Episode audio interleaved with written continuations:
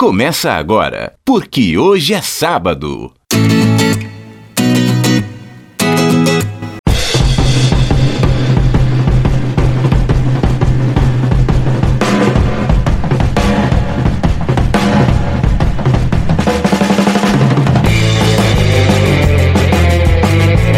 Aí, bom dia para você que é de bom dia, boa tarde para você que é de boa tarde, ótima, ótima noite para você que nos acompanha agora nos bytes da internet. É o podcast, é o programa, porque hoje é sábado.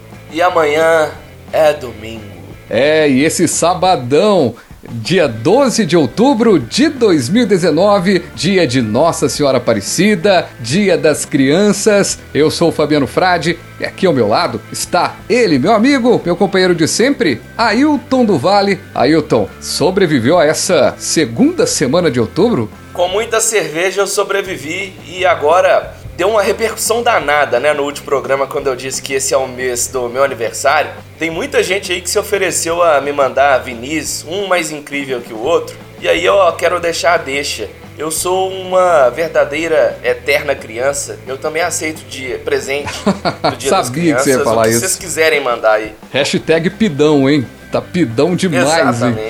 Você tem alguma lembrança boa, assim, cultural, de alguma coisa que você fez na, na, infância que você não esquece jamais, rapaz? Uma coisa que você foi, assistiu, sei lá, um momento, um evento que você foi, você fala, poxa, toda vez eu me lembro desse evento? Do Dia das Crianças especificamente, não, né? Não, não. Quando você era criança. Geral? É. Tem muita coisa, mas você tá falando em evento cultural. Ah, Tem uma qualquer coisa que evento. não me sai da cabeça. Era um teatro bem amador, mas foi legal. Eu cresci na década de 90, então a criançada toda adorava Cavaleiros do Zodíaco. Os Cavaleiros do Zodíaco. Faça elevar o cosmo no seu coração. Cavaleiro do Zodíaco. Pô, essa. Ah, lembrou bem, essa música é muito boa, muito, Muito boa. bom. E, e eu fui num teatro que o, tinha os cavaleiros lá. E as armaduras deles, sei lá de que, que era feita, de latão, mas sei que era bem feita. E eu nunca vou me esquecer que no outro dia a minha mãe fez de papel ou de cartolina, sei lá o que, que era. Ela fez a armadura do Yoga de Cisne. Yoga de Cisne é aquele- era aquele louro lá do, da armadura branca, ele soltava o pó de diamante. Eu Aham. sei que a minha mãe, com toda a criatividade dela, ela fez uma armadura perfeita pra mim em cartolina. E foi um dos dias mais felizes da minha infância, certamente. Que legal, Obrigado, cara. mãe. Que legal. presentão. que legal. Uma lembrança boa que eu tenho da infância foi a primeira vez que eu andei de kart, cara. Eu fui com os meus Nossa. primos andar de kart. Boa. Cara, era muito legal. E assim, eu vi que em todas as capitais agora tem uma modinha, né? Uns shoppings tem. Mas antigamente era como o circo, né? Eles montavam um ponto, né? Na cidade. Verdade. Funcionava determinado período e ia embora. Poxa, eu tenho uma lembrança muito boa desse, desse tempo aí. Da uma coisa eu também, cultural. Hum. Fabiano. Curioso você ter falado dessa questão do kart, porque eu também tenho uma lembrança. Ela é positiva e negativa ao mesmo tempo. Eu vou contar aqui rapidinho.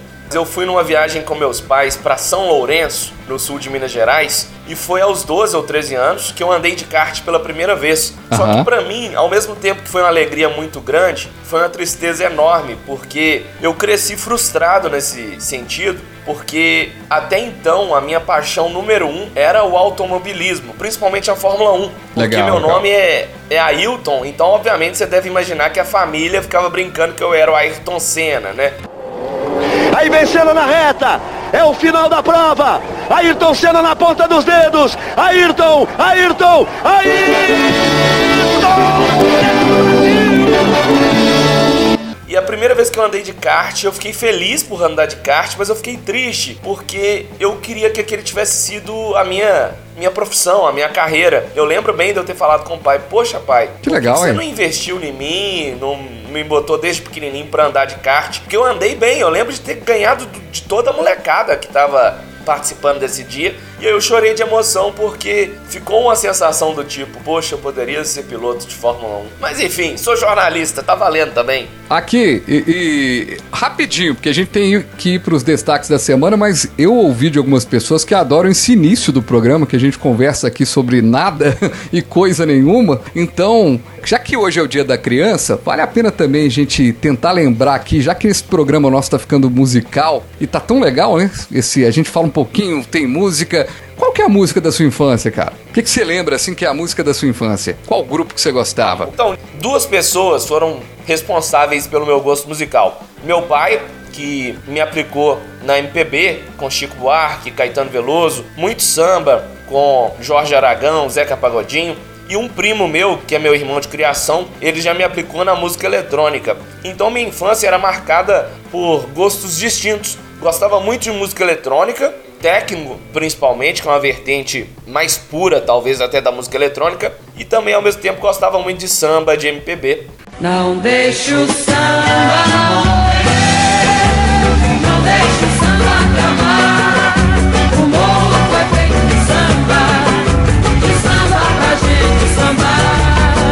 Muito bacana. Eu já não tinha esse conhecimento tão grande musical, não. Eu fui, fui na adolescência que eu fui aplicado. Eu gostava de ouvir, sabe o que, rapaz? Trem da Alegria. Trem da Alegria.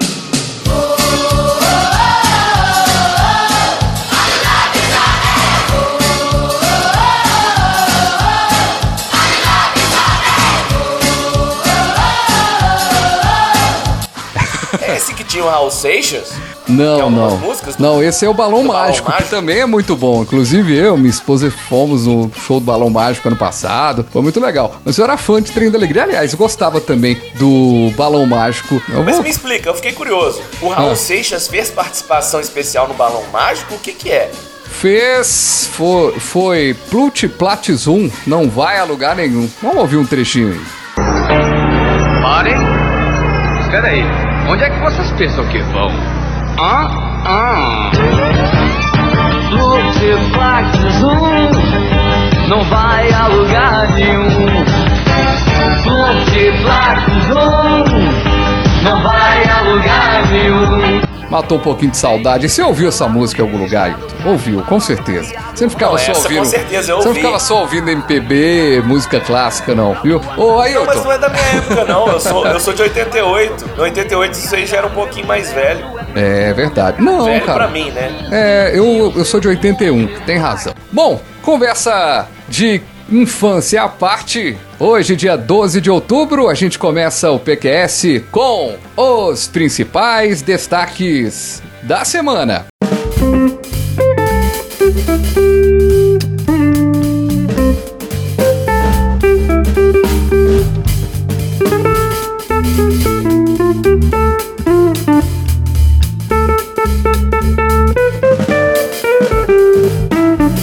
Não sei se vou ou se fico, não sei se fico ou se vou. Bolsonaro levanta crise no PSL ao dizer para apoiador esquecer partido e que presidente da legenda está queimado, mas volta atrás e por enquanto permanece na sigla. Tem outra frase importante que o Silvio Santos também dizia: onde a vaca vai, o boi vai atrás. Ou seja, se o Bolsonaro sair do PSL, tô vendo um tanto de deputado bolsominion indo atrás. E teve ex-ator da Globo que escrachou o Silvio Santos essa semana. Pai, afasta de mim esse cálice. Chico Buarque ironiza Bolsonaro e diz que para ele é um segundo prêmio não ter a assinatura do presidente no seu diploma do Prêmio Literário Camões. Eu imagino que essa, esse espaço vazio no diploma do Chico Buarque é lindo. Você ter lá Jair Bolsonaro e vazio, sem assinatura. É uma conquista. Ele zerou a vida. Se esqueceram de mim. Lançamento de livro de Rodrigo Janot em São Paulo tem mais jornalistas do que clientes, após polêmica envolvendo trama para matar Gilmar Mendes.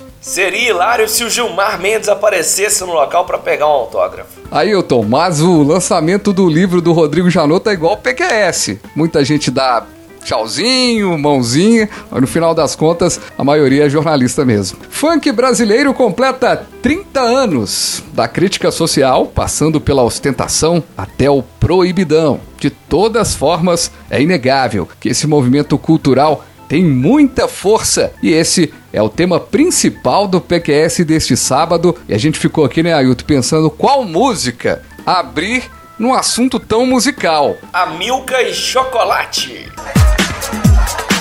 É som de preto, de favelado.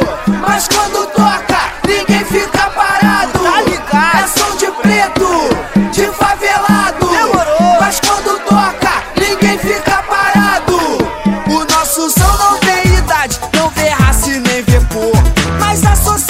É som de preto de favelado, mas quando toca ninguém fica parado. É bem isso mesmo, né, Ailton?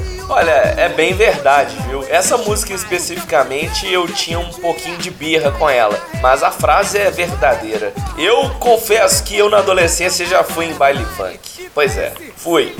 É, rapaz, e os bailes funks que tem muita força, inclusive, e o funk ainda chega aos 30 anos, nessa completando, portanto, três décadas com muita força. E o Spotify lançou, inclusive, uma playlist especial contando a história de três décadas desse gênero musical. E ao lado do sertanejo, o funk é o gênero mais ouvido na plataforma e cresce em média 51% ano a ano, desde 2014, quando o Spotify chegou ao Brasil.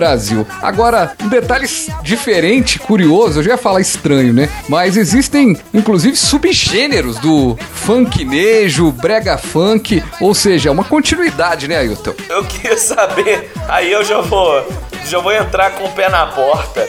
O funk, eu, eu já não gosto muito. Vou confessar aqui que tem uma música ou outra aí que eu já gostei, já ouvi muito. Agora o funk nejo e brega funk é mais pra meme na internet. Não sei se isso é música mesmo, não é? Rapaz, eu vou te contar uma história. Pra gente fazer aqui o programa, pra fazer o podcast, eu tava pesquisando. Na prática, a- o funk, quando ele se junta ao sertanejo, ao brega, vou te co- contar que ele tá se aproveitando de um, de um cenário positivo em termos de público, viu? Pra você ter uma ideia, das 20 músicas que mais tocaram nas rádios AM, FM, no elevador, nos, nos últimos meses no Brasil, 20 das 20 músicas são sertanejas. Ou seja, o sertanejo ainda tá muito forte, mas eu concordo com você que em termos de gosto aí o funknejo e o brega funk não fica legal. Agora funk, é, a gente tá aqui pra falar dos 30 anos do funk. Aí eu tô tem ideia de qual música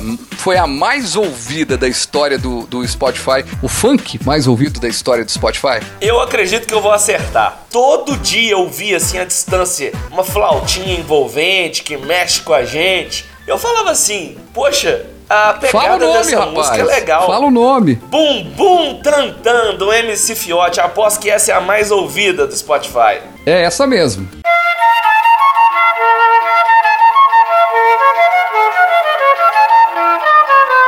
É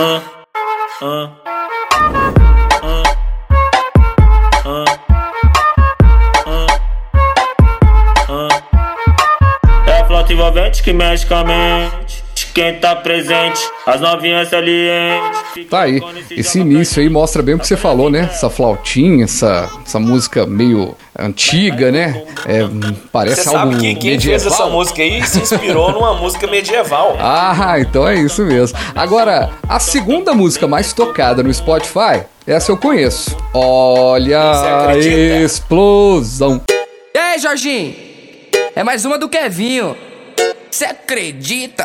Olha a explosão. Quando ela bate com a bunda no chão. Quando ela mexe com a bunda no chão. Quando ela joga com a bunda no chão. Quando ela sarra e o bumbo no chão. Chão. Você acredita? Não é assim que ele fala, MC Kevin? E a terceira posição, top 3 das músicas mais tocadas no funk na história do Spotify, Anitta ou Anirra. Vai malandra. Vai malandra, ah. Eita louca, tô brincando com bumbum.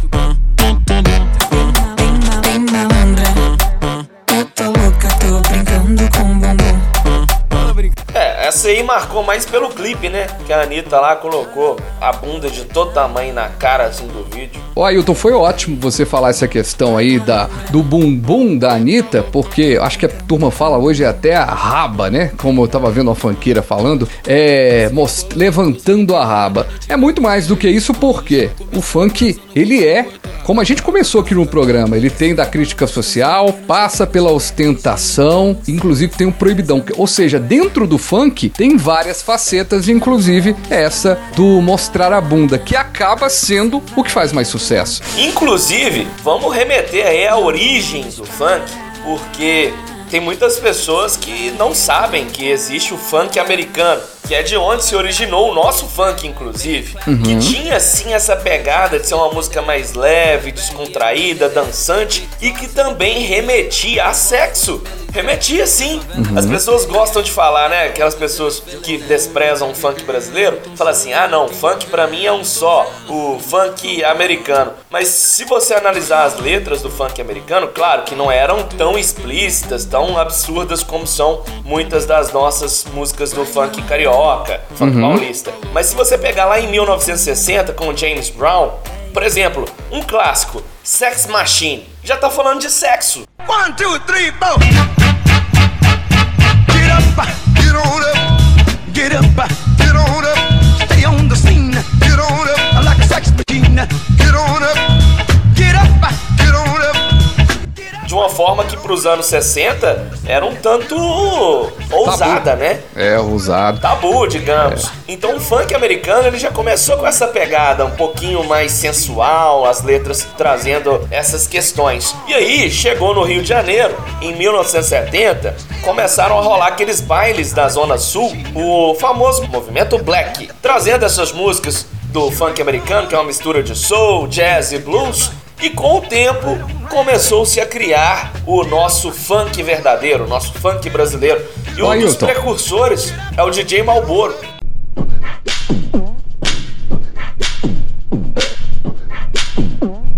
Uno, two, tres. É exatamente. Em 89. É 1989, DJ Malboro que vendeu 20 mil cópias no lançamento e mais de Boa. 250 mil no total do LP Ele Funk Brasil. Funk Brasil, isso aí. Exatamente. Esses nomes que surgiram depois desse lançamento do Funk Brasil, essa projeção, inclusive a primeira novela da Globo, trilha sonora, ou seja, é, que era uma música que era interessante, que era a Feira de Acari do MC Batata. Numa rua logo ali, é molinho de achar é lá na feira de Acari. É, sim, lá em Acari. É, sim,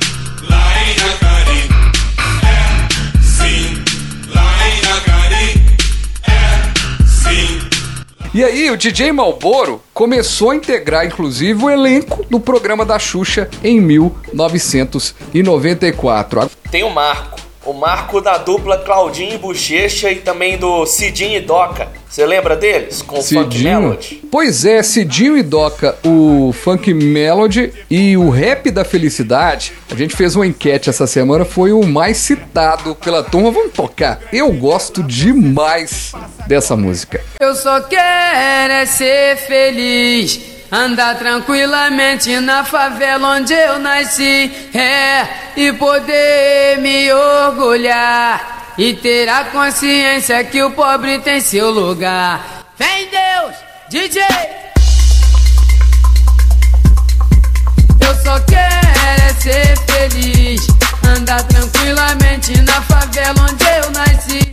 É muito bom, né? É uma levada gostosa, né? A letra boa. Muito bom, muito bom. energias. A gente fez uma pergunta que eu achei super legal, eu achei super interessante, que é a seguinte, né? A gente perguntou pra turma, você que tá chegando agora no podcast, não viu a nossa enquete, o funk brasileiro completa 30 anos, que a gente destacou aí, né? Da crítica social, passando pela ostentação até o proibidão, e a gente destacou, obviamente, é inegável a força deste movimento cultural. Mas a pergunta que a gente fez nessa semana foi a seguinte: gosta desse ritmo musical? Tem alguma música que marcou positivamente ou negativamente? E a gente tem algumas participações Eu vou começar com a participação da Renata Figueiredo, que vem a ser a Oi? primeira dama frade.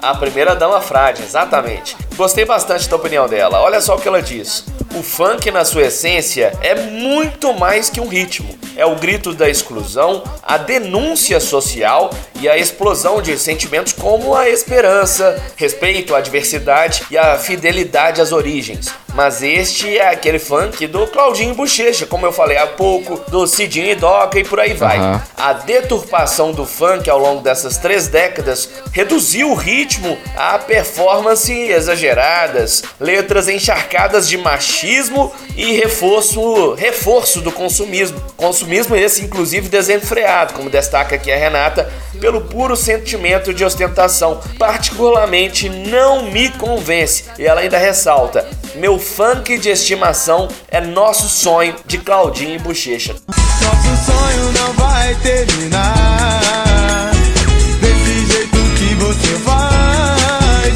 Seu destino é de judicar Esse amor poderá ser capaz, gatinha Legal. Agora, engraçado que ouvindo essa mensagem dela, além dessa música, eu lembrei daquela música. O funk não é motivo. Como é que é? É uma necessidade. O funk não é modismo, é uma necessidade. É pra calar os gemidos que existem nessa cidade. Legal, participações bacanas. E vou te contar uma coisa: que do- da crítica, passando pela ostentação ao proibidão, eu só fico com o primeiro ponto, viu? Que o proibidão. E a ostentação, eu vou te contar também, não curto não, viu? A Elba, que é jornalista, tá dizendo aqui, eu só quero é ser feliz, andar tranquilamente na favela onde eu nasci. Esse trecho é dessa música que a gente destacou agora, né? O Rap da Felicidade. Marcelo Ribeiro tá dizendo aqui, uma música que me marcou muito foi o Rap da Felicidade, no qual tínhamos a liberdade de andar tranquilamente pela cidade. Pois é, eu acho que muita gente ouve essa música eu fico imaginando essa música como um hino, inclusive, para muitos lugares em que a gente não pode nem sair à noite mais, né? Então, é um hino interessante. Tem uma participação aqui, outra interessantíssima, de um jornalista, companheiro nosso de profissão, é o Emerson Luiz de Moraes Dias. Ele escreveu o seguinte: O funk é uma linguagem poderosa junto à juventude periférica. Não é um ritmo da minha playlist, mas tenho o máximo respeito pelo movimento. Creio que seja importante dialogar para além de ouvir um funk, assim como todo e qualquer movimento cultural. Ele é fruto do contexto onde está inserido. Quando ouço alguns, penso na necessidade de discutirmos sobre temas como machismo, feminismo, educação, sexo e saúde com essa juventude que curte e se remexe ao som desse ritmo. Legal, ele inclusive ele continua, né? Quanto à música do movimento que me marcou, o rap da felicidade, ele fala, né? O funk favorito dele, o rap, Rap do, do Silva. Silva. Ele era funkeiro, mas era pai de família. Com aquela triste sujeito apareceu. Com a cara sua mente tava um breu. A Helena Figueiredo tá dizendo aqui. Particularmente detesto, mas respeito quem gosta desse gênero musical. Cada um tem o seu gosto. No meu ponto de vista, lado positivo não existe. E o negativo são letras inapropriadas, ridículas e sem sentido. Enfim, totalmente sem cultura. É opinião e é legal, né? A gente tá aqui exatamente para discutir e trazer essa informação. Você quer ler a- outra participação aí do Ponciano? Ponciano Leon? Ele falou assim: olha, eu gosto de funk, apesar de achar uma cultura pobre em relação justamente às letras. Funk marcante, MCWM, esse confesso que eu não conheço. Ele tá Não, falando pela, aqui, ó. pela é que letra canta- também é bom nem conhecer também, né? Qual bumbum mais É. bate? Exatamente. E ele disse que aprendeu a dançar o passinho em todo lugar e ele inclusive puxava o bonde da galera dançar com ele. E as músicas, ele diz, as músicas podem ser apreciadas de várias formas, pelo ritmo, pela voz do vocal, pelo instrumental e pelas letras. Funk é um estilo que envolve as pessoas pelo seu ritmo, mas alguns deveriam ter re- restrições para menores, porque querendo ou não, a letra influencia as mentes que estão sendo formadas. Isso na opinião do Leon. Concordo plenamente. Tem letras que, infelizmente, eu já vi. Eu, isso aqui eu não tô tirando da minha cabeça. Eu já vi crianças de 3, 4, 5 anos de comunidades cantando letras de. Não era nem do proibidão, não, mas dessas que fazem alusão explícita ao sexo. Pra mim, isso é um absurdo. Ailton, vou terminar aqui com as participações. A Soninha tá dizendo aqui: respeito como manifestação cultural, mas não gosto como ritmo musical e a maioria das letras é uma agressão às nossas crianças e adolescentes, levando em conta o poder da música na formação dos mesmos. Bem isso que você tava falando, né? Às vezes crianças dançando e tal. Onde posso sair pra não ouvir? O faço. Uma pergunta que eu te faço então. Uhum. Eu vou, vou até responder antes. Eu vou te fazer a pergunta e já vou responder. Se você tá numa festa de casamento, começa a, a tocar funk, você continua na pista ou você sai fora? Eu confesso que eu saio fora, eu não gosto. Depende do tanto de bebida que você ingeriu até aquele momento, né? Você não sabe. ah, o Enderson, meu primo lá de Patinga, rapaz, participou aqui. É, eu sinceramente odeio esse gênero musical, pois pra mim ele só traz apologia ao sexo e drogas e ainda por cima denigre a imagem feminina.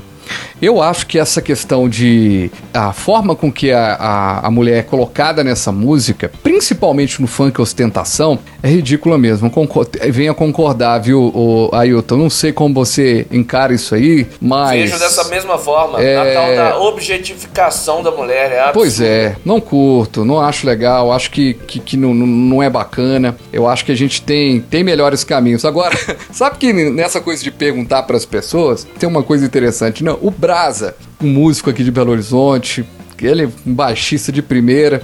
E ele só conseguiu colocar carinhas. Ele pôs uma carinha assim de um, de um, de um cara vomitando. Aí eu depois perguntei. eu perguntei pra ele assim: e aí, cara, fala pra mim o que, que você tá achando. Ele falou que colocou mais coisa, mais assim, mais carinhas, cara. Ele. Tem gente que realmente não, não vai gostar. Agora, é, tem coisas super positivas. Eu queria citar antes da gente terminar esse bloco. Mas, pelo, me- pelo menos, mais dois caras que eu gosto, que eu acho que são legais. Um morreu agora, recentemente, o MC Sapão. Tem uma música dele que chama Diretoria. Diretoria tá de pé, nós manés é o funk do Rio de Janeiro. O lema é paz, justiça e liberdade, 100% humildade, sem neurose, sem caô. Tem um cara que é de Belo Horizonte que se chama MC Dodô. Coração tá machucado, mas não deixei meu sonho de lado. Pois tenha fé sua vitória. Jesus que vai te dar essa glória. Você acha que for faltando algum aí, Ailton, que você não falou? Alguma coisa que você acha marcante a gente tocar aqui? Pra mim, pra minha geração, Furacão 2000 é o que mais marcou. Com bonde do Tigrão, Tati quebra barraco, com boladona, boladona. Você lembra disso? Boladona, boladona, boladona.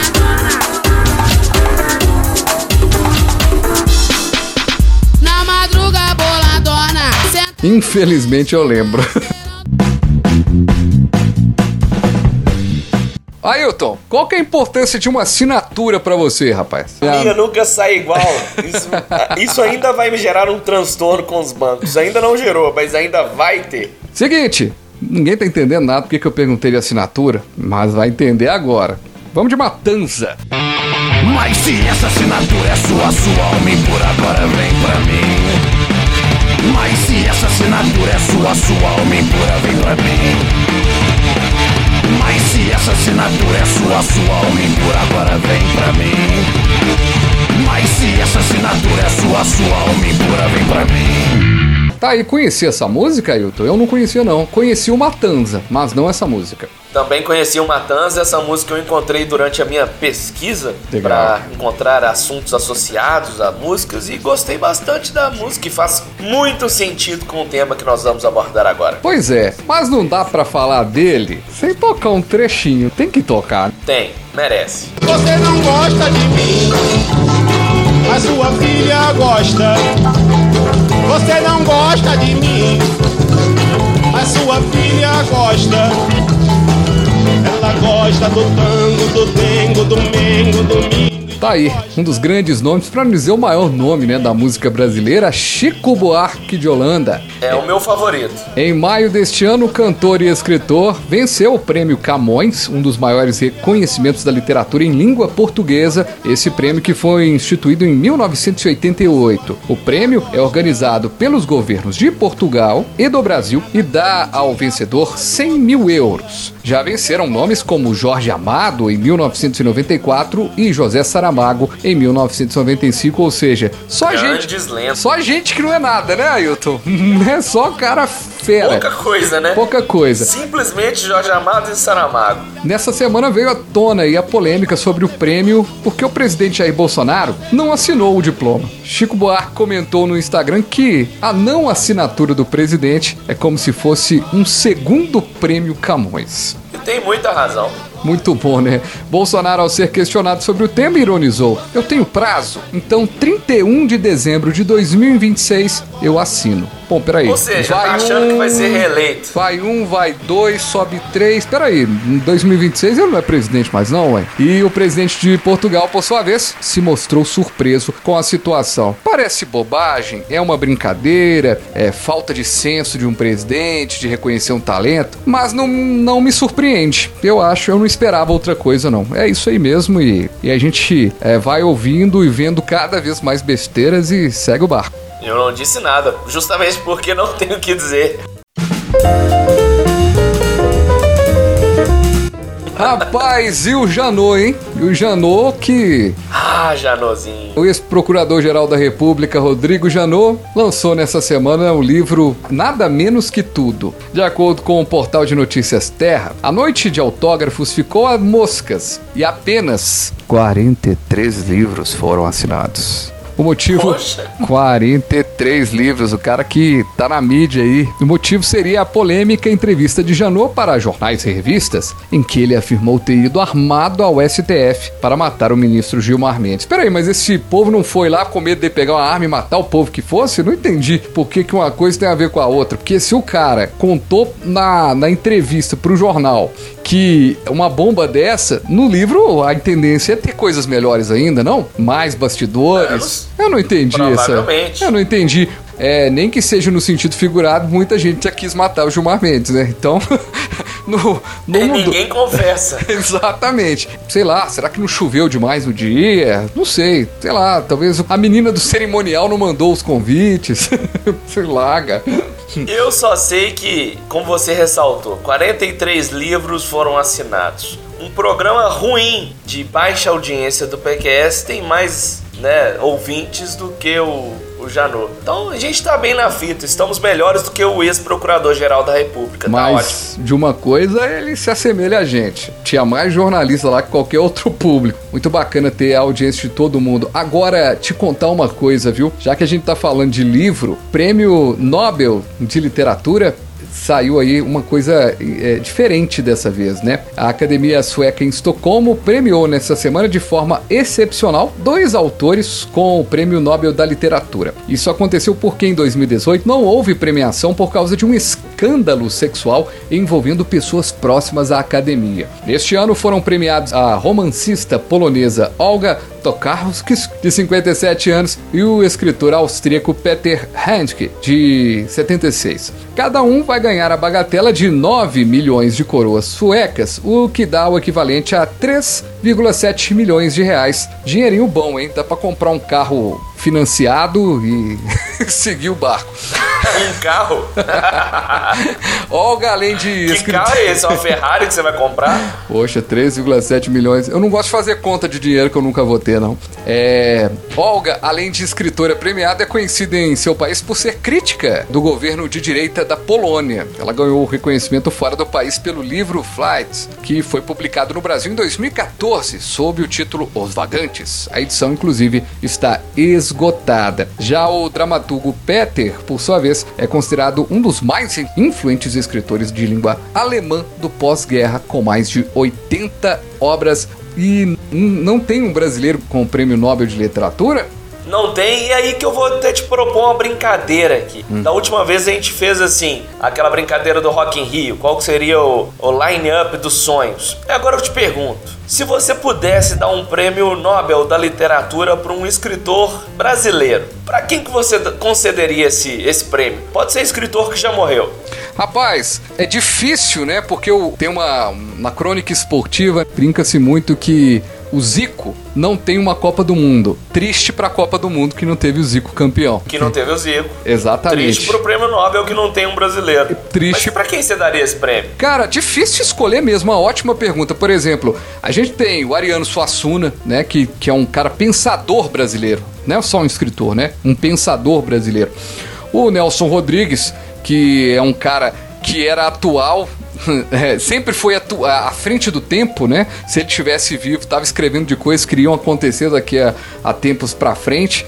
Ah, É, Nelson Rodrigues eu sou suspeito pra falar porque eu sou do teatro e ele é meu dramaturgo favorito. sensacional. Mas eu diria que eu tenho certeza que o Machado de Assis seria o grande vencedor e o grande merecedor no Brasil. Até Existe alguém melhor do que ele? Por uma obra ele já mereceria, né? Que é Dom Casmurro, né? Com certeza. É, ele, ele já teria esse título aí. Guardadas as devidas proporções, esse prêmio Nobel da Literatura não é mais ou menos como aquele prêmio. Falo de novo, viu, gente? Guardadas as devidas proporções. Não sou tão idiota assim. Aquele prêmio de melhor jogador do mundo. Porque assim, parece que os melhores jogadores do mundo são os melhores jogadores do mundo na Europa. Então parece que não tem um retrato muito fechado para esse prêmio Nobel. Cadê o pessoal da América do Sul? Gabriel Garcia Marques ganhou um prêmio Nobel da literatura? Não sei. Não sei dizer, mas posso fazer uma polêmica agora? Aham. A gente acabou de falar do Chico Buarque que ganhou o prêmio Camões. Sim. Eu desconheço esses dois que venceram, né? O austríaco e a polonesa. Uhum. Eles são pouco conhecidos no Brasil, não sei no mundo.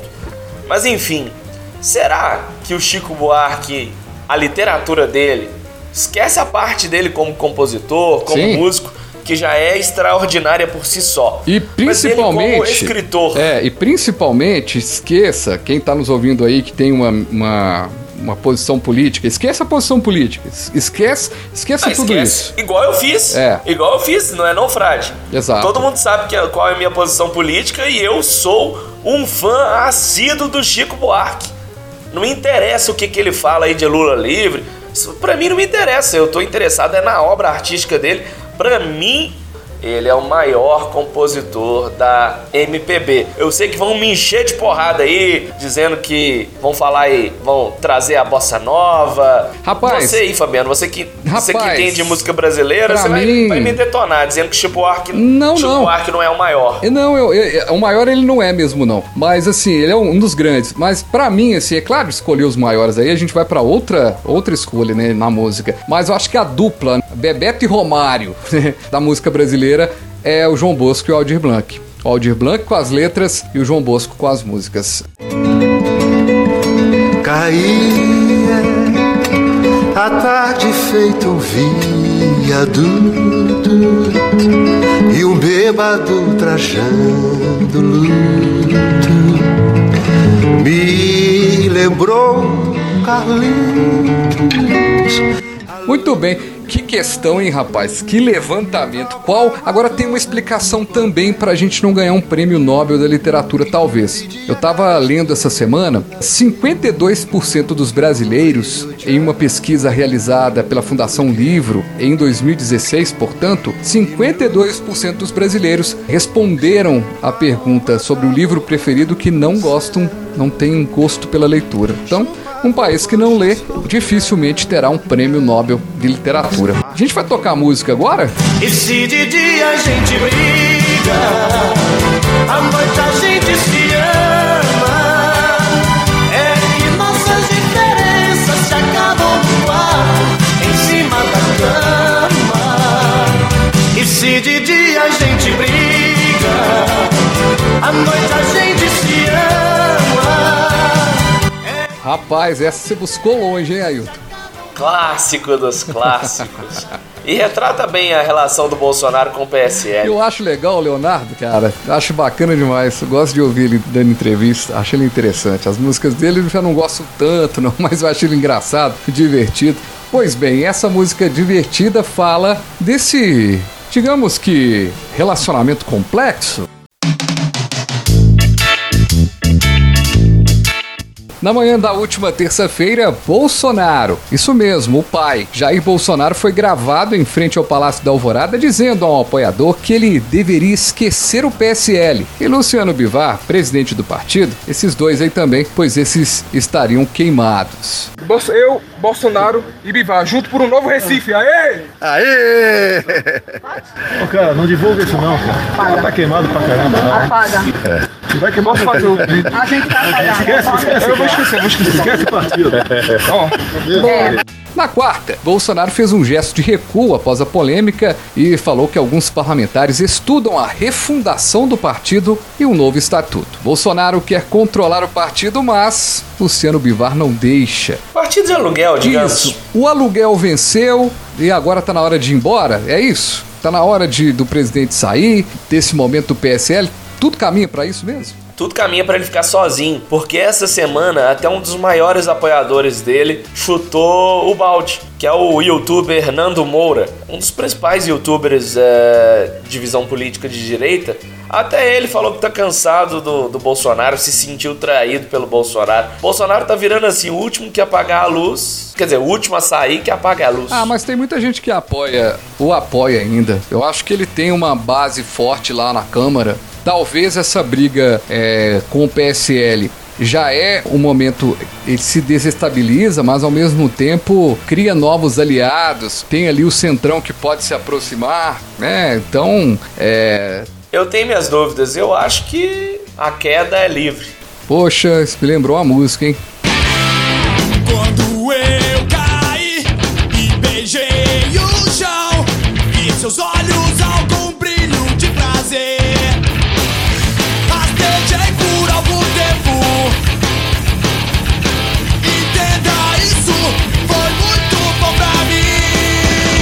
Ela tá querendo tocar Dead Fish aqui no programa de novo. Achei legal. Sua banda favorita, Pois confessa. é, uma das mais favoritas. Uma das mais. Aqui. E o presidente, na verdade, fora do PSL, ele teria prestígio para eleger vereadores e prefeitos para as próximas eleições, assim como ele teve prestígio para eleger inclusive governadores, Ailton? Boa pergunta. Tem os puxa-sacos de plantão que vão vir com pátria, pátria, família e que mais? Colocar um deputado aí do, do impeachment aí para nos lembrar. Rapaz, eu só digo uma coisa: o PSL eh, lembra muito o tal do partido que o Collor teve em 1989. A história parece se repetir. A gente tá vendo um presidente se isolando. Você já acha que tá muito isolado? Eu ainda acho que ele ainda tem um pouquinho de gasolina para queimar. Mas ao mesmo tempo, podemos esperar as cenas do próximo capítulo com bastante dificuldade. E outro problema que esse governo tem encontrado e toda hora aparece mais um problema é na questão ambiental. E subiu de 138 para 139 o número de locais atingidos pela mancha de óleo no Nordeste. Esse balanço foi feito pelo Ibama, foi divulgado essa semana. O município de Cajueiro da Praia, no Piauí, foi aí o de número 63 a entrar para a lista de locais afetados em nove estados. Tem aí Alagoas, Bahia, Ceará, Maranhão, Paraíba, Pernambuco, Piauí, Rio Grande do Norte e Sergipe. O ministro do Meio Ambiente, Ricardo Salles, disse que o óleo derramado em praias do Nordeste é de origem, muito provavelmente da Venezuela, atribuindo a informação ao relatório elaborado pela Petrobras. Ô Frade, você chegou a ver o vídeo que tá. que viralizou essa semana da tartaruguinha toda banhada de óleo? Eu vi. E os pesquisadores, veterinários tentando tirar óleo do bichinho é, é muito triste. Muito triste mesmo, né? Inclusive a BBC, a BBC ouviu duas especialistas em direito marítimo internacional. Segundo uma professora de direito, ela disse que uma das primeiras perguntas que devem ser respondidas é o local onde ocorreu o vazamento, se foi em águas nacionais ou internacionais. É, é engraçado isso, mas existe difícil na divisão ali, né? Tem o território nacional e tem o território internacional. E também a extensão do derramamento do óleo que afetou diferentes praias do Nordeste. Tudo indica que o vazamento ocorreu não em território brasileiro, mas na chamada zona econômica exclusiva. E contar para você que tem mais essa dificuldade, né? Mancha de óleo avançando pelas praias, pelas águas maravilhosas do Nordeste. Eu confesso que eu não vi nenhuma matéria a respeito disso, mas será que isso já está afetando o turismo? Não vi também. Ah, mais um problema, além de um problema ambiental, mais um problema econômico também. Então, vamos falar de coisa boa? Vamos falar de dica cultural para encerrar o programa? Qual é a sua dica cultural de hoje, Ailton? Então, Frade, a minha dica cultural remete à semana passada, porque um dos temas que nós discutimos no, no PQS 0010 foi o sobre o filme do Coringa. E veja só, eu fiz o dever de casa. Eu fui assistir o filme do Coringa com o Joaquim Phoenix. Faz jus ao Leão de Ouro que ganhou no Festival de Veneza. Pra mim, esse filme merece o Oscar não só de melhor ator pro Joaquim Phoenix, mas também como melhor direção, provavelmente, e melhor filme. É surreal de tão fantástico. Joaquim Phoenix conseguiu superar o Heath Ledger, que ganhou o Oscar quando ele fez aquele filme lá, o Batman, Cavaleiro das Trevas Ressurge, e ganhou o Oscar póstumo de melhor ator. Corram, corram pra assistir, mas se preparem. O filme é pesado do início ao fim. Um ou outro momento ali um pouco mais cômico que você dá risadas, mas é aquele tipo de filme que você você tem que se segurar na É cadeira. só, pra, é só pra quebrar o gelo, né? Não tem. É só pra dar aquela, aquelas tiradas mesmo do Coringa. Quebra o gelo, mas quebra o gelo de uma forma fantástica, inclusive numa das cenas mais tensas do Não filme. conta mais não, viu? É incrível. Não conta mais não, que senão a não, turma não não vou vai falar mais nada porque não. Só é vá, só vá. Can you introduced me as Joker?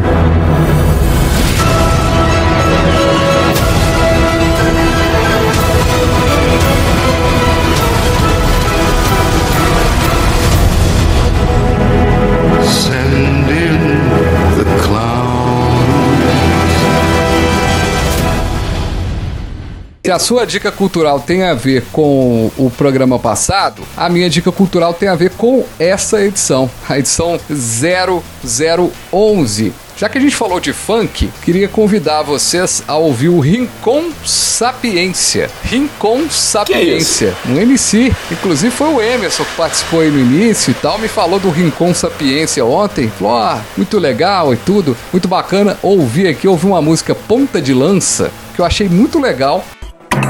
Vambora.